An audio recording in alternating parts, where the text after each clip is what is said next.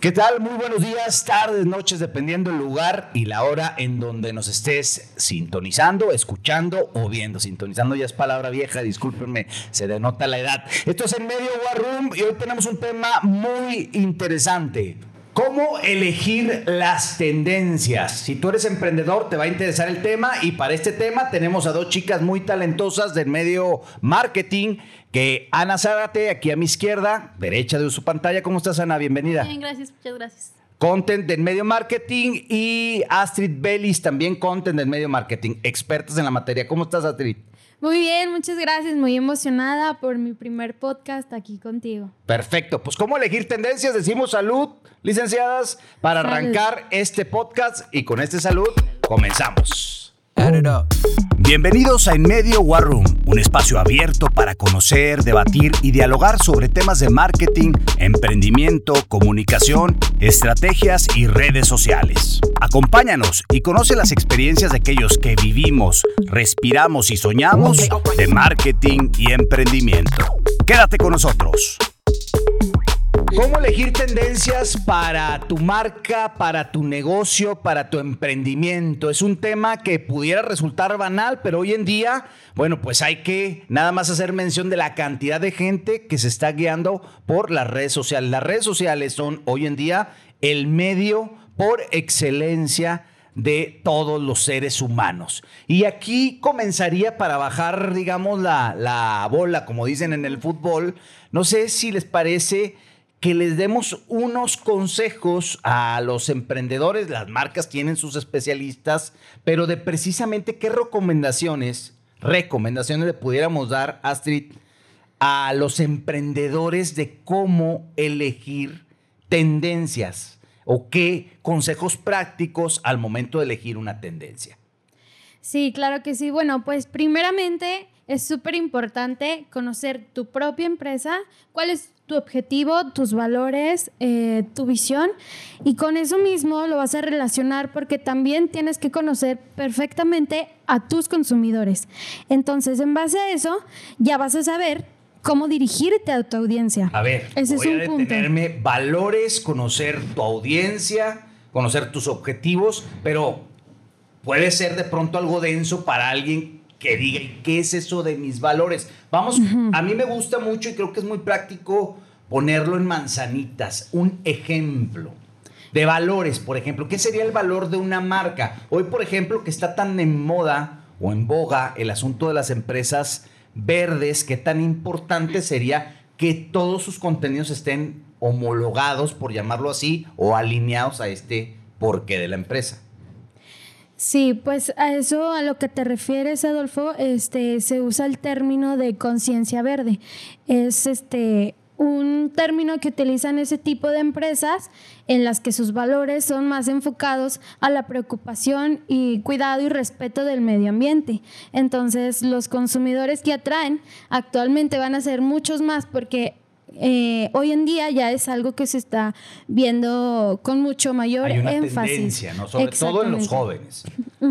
Sobre todo en los jóvenes porque son como los que queremos hacer ese cambio. Y fíjate, en esto que comentas, no solamente iríamos a este punto, les voy a platicar una anécdota hoy precisamente, por cierto, Hoy estamos grabando este podcast en 15 de septiembre y bueno, pues decimos salud ahí con un mezcalito y bueno, con una cervecita aquí las licenciadas. Pero eh, en el punto de los valores de la marca y de lo importante de conocer también la audiencia, también es importante entender. Hoy platicaba con un emprendedor que trae una marca y un proyecto súper interesante y hablaba de la posibilidad de contratar, de que cuando inició, la verdad entró con todo el power buscó contactar a una influencer muy importante, una influencer regiomontana muy importante, no voy a decir más, ustedes hagan conjeturas, la influencer le pasó costo, en fin, él no, se decidió porque no tenía toda la línea de sus productos y al final no contrató. Pero después sucede que esta misma influencer se contrató, él es un producto muy verde, pero esta misma influencer lo, la contrató, lo cual no tiene nada de malo, una marca, digamos, dentro del nicho de competición de este emprendedor, pero en el área 100% comercial y hasta acusada por un público por ser digamos, un generador de contaminación.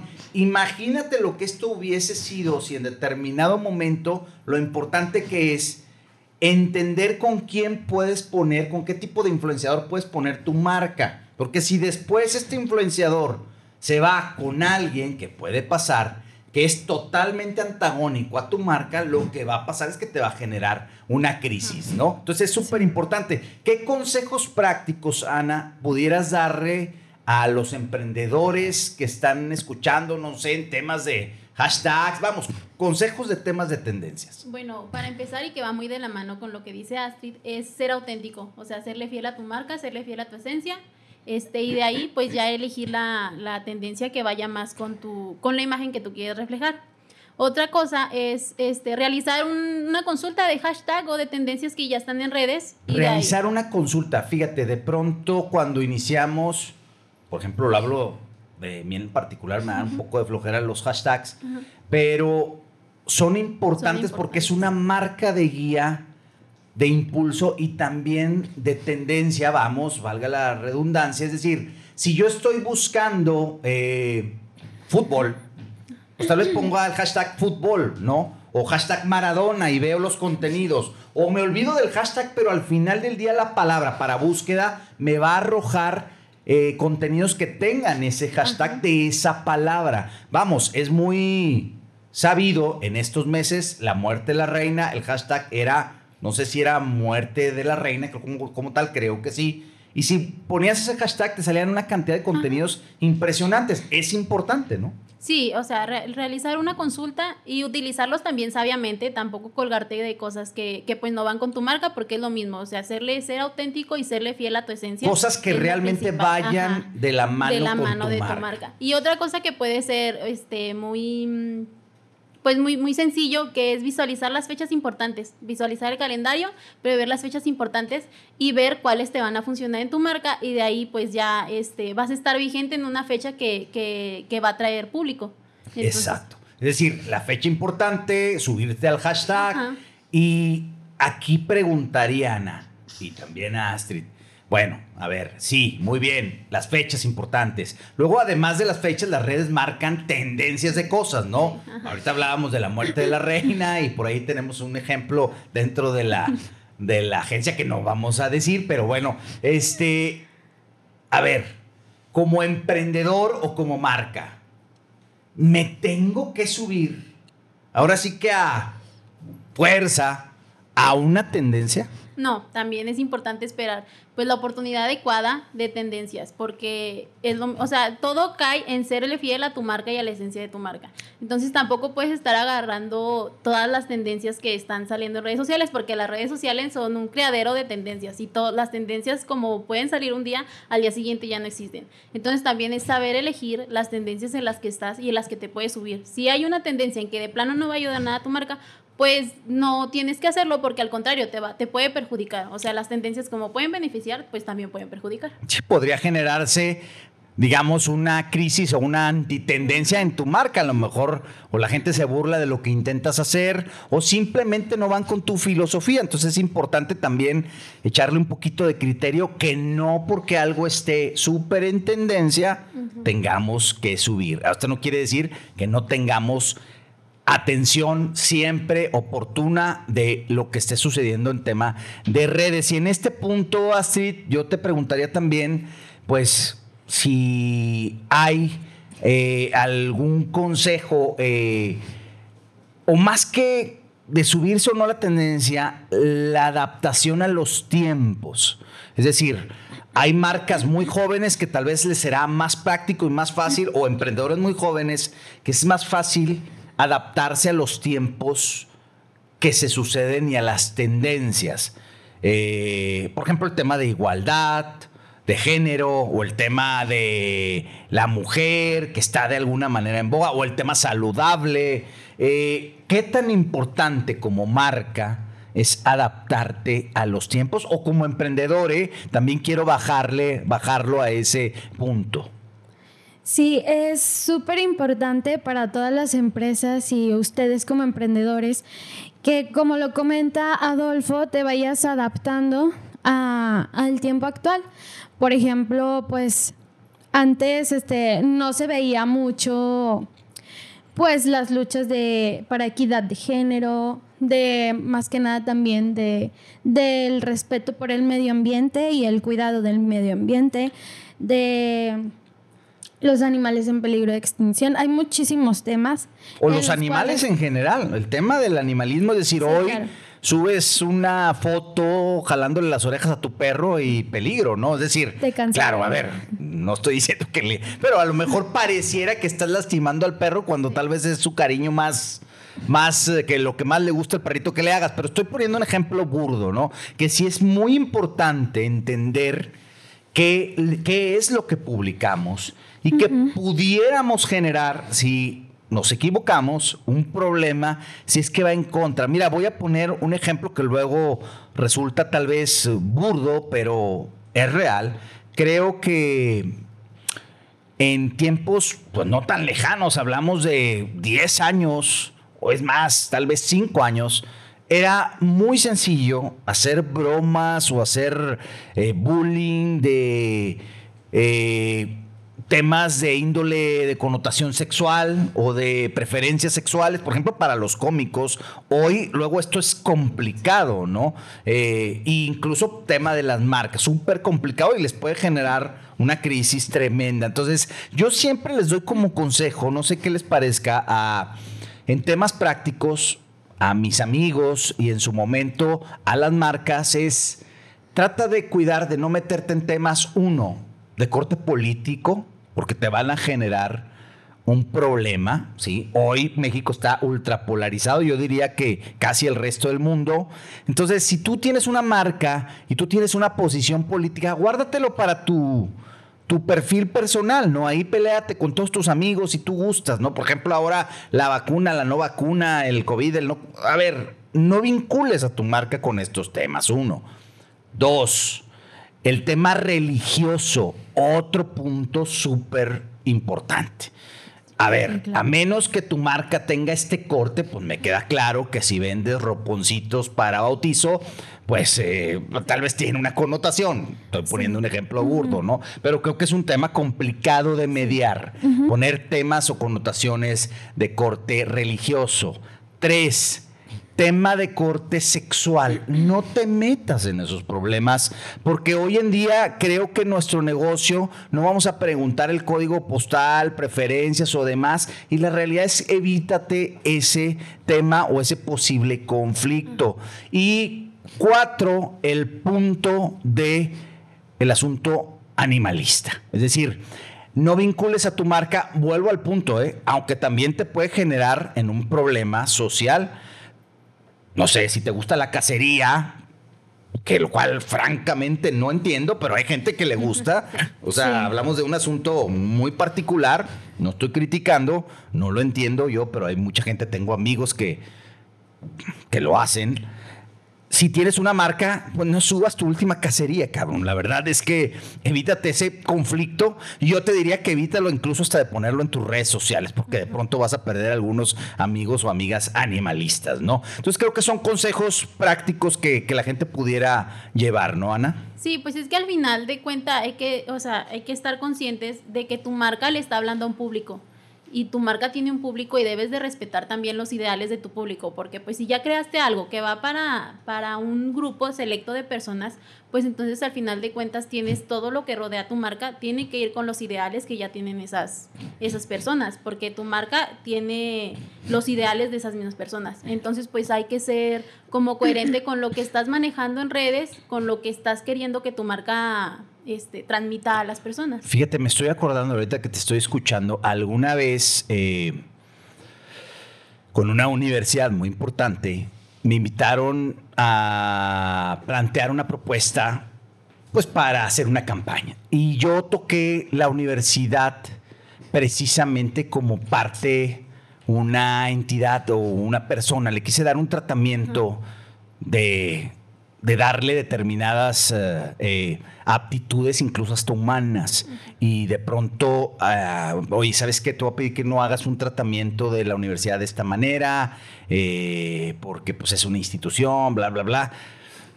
Creo yo hoy en día que, que las marcas son ya también una extensión no humana, no lo voy a decir, pero sí tienen aptitudes e incluso algunas cosas, eh, sentimientos y conectan y tienen que transmitir emociones para poder trascender, ¿no?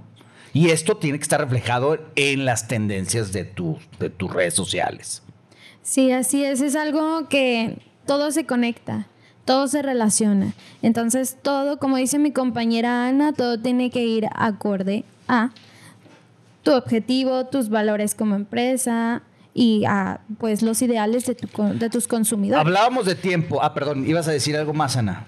Ana, perdón, Astrid, ibas a decir algo más. Sí, yo iba a hacer como un comentario en el cual yo estoy confundida porque, por ejemplo, puede ser también que tus consumidores, pues con el paso del tiempo, cambien, eh, cambien, cambien sus ideales, tengan transformaciones ah, socioculturales. Entonces tú también por eso tienes que estar pues informado, así como actualmente estarlos investigando constantemente. Tus investigaciones de mercado no son nada más una vez, al principio es constantemente. Y fíjate, cambian no solamente en ese punto, es decir, cambian en, temas sociales y pueden cambiar en temas demográficos, es decir, pueden cambiar de edad tus consumidores, ¿no?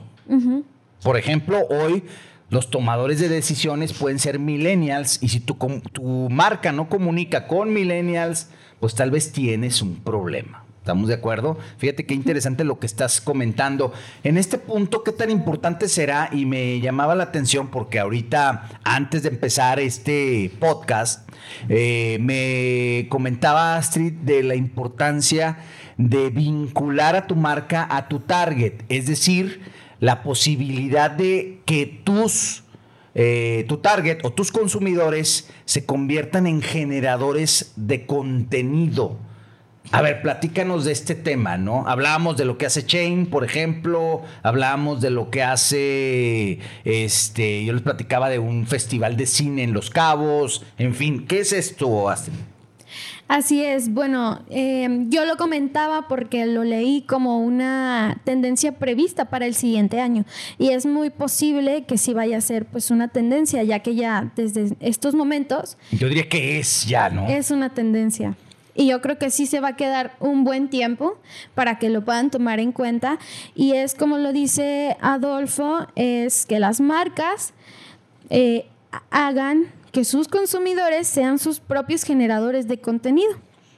Entonces, ¿esto cómo lo puedes lograr? Estábamos hablando, yo puse un ejemplo muy básico, como dijo hace rato, hay que explicar con peras y manzanas, un ejemplo muy, muy básico que todos podemos conocer es cuando hacen una rifa de un premio y una de las condiciones para participar y ganar ese premio es simplemente que subas un post o una historia. Y eso con la marca. Sí, claro. con la marca, no sé, hablando del servicio, una imagen del servicio, etiquetando la marca, cualquier cosa, eso ya es un contenido. Y desde así, o sea, ese es un ejemplo muy básico, muy sencillo y muy común. Ahora también hay ejemplos em, como más... Elaborados. Sí, exactamente. Más elaborados y yo diría más como estratégicos.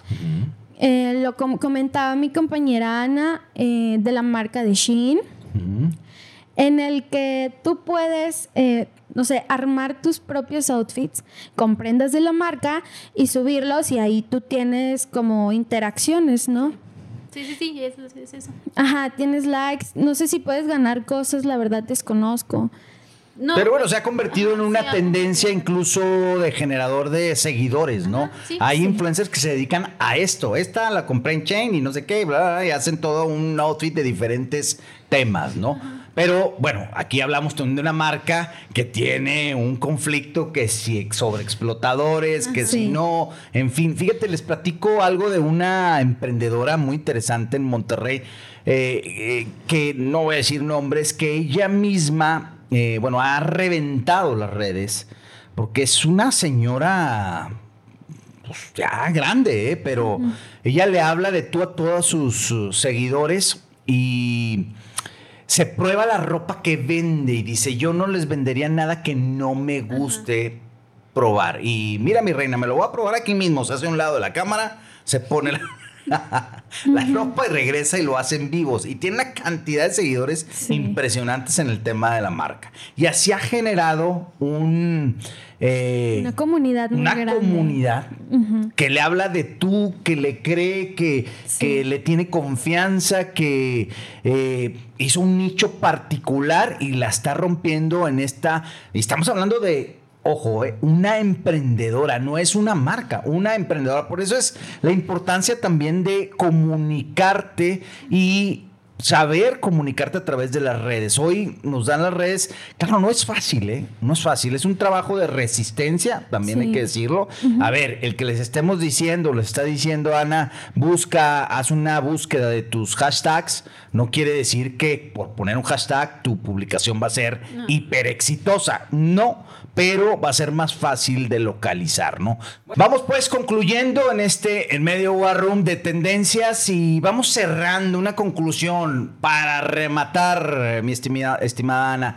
¿Por qué importan las tendencias como conclusión? Bueno, las tendencias funcionan porque son una especie de voz de los consumidores. Si algo está funcionando es porque los consumidores lo están aceptando. Entonces creo que como marca es importante que tú busques las tendencias que te están funcionando, que te pueden funcionar, que, que tomes como marcas que, que, parecidas a la tuya y que las tomes como referencia, porque pues las tendencias benefician tu marca siempre. O sea, siempre va a ser un beneficio. Si las utilizas adecuadamente, siempre va a ser un beneficio para tu marca, porque pues ya te facilita la creación de la estrategia de tus contenidos y siempre vas a a dar como prioridad a las acciones de, tu marca que sean más relevantes y que te van a funcionar. Entonces, la clave está en encontrar una, una tendencia que te funcione y utilizarla a tu favor. Muy bien. Fíjate, me parece muy interesante y, y, también muy práctico este tema. Es la voz de la sociedad y de tus consumidores. Súper importante. ¿Qué uso se le pueden dar a las tendencias, no nada más un tema de moda, puede ser un tema económicamente activo de venta, ¿no, Astrid? Sí, bueno, yo lo que quería comentar es que, bueno, yo sé que el objetivo de todos los emprendedores, empresas, marcas es vender, aumentar el capital. Sí, pero no siempre tienes que estar enfocado nada más en eso, porque si puedes, eh, no sé, dar un poco como invertir de tu atención en otro tipo de temas como lo son las tendencias.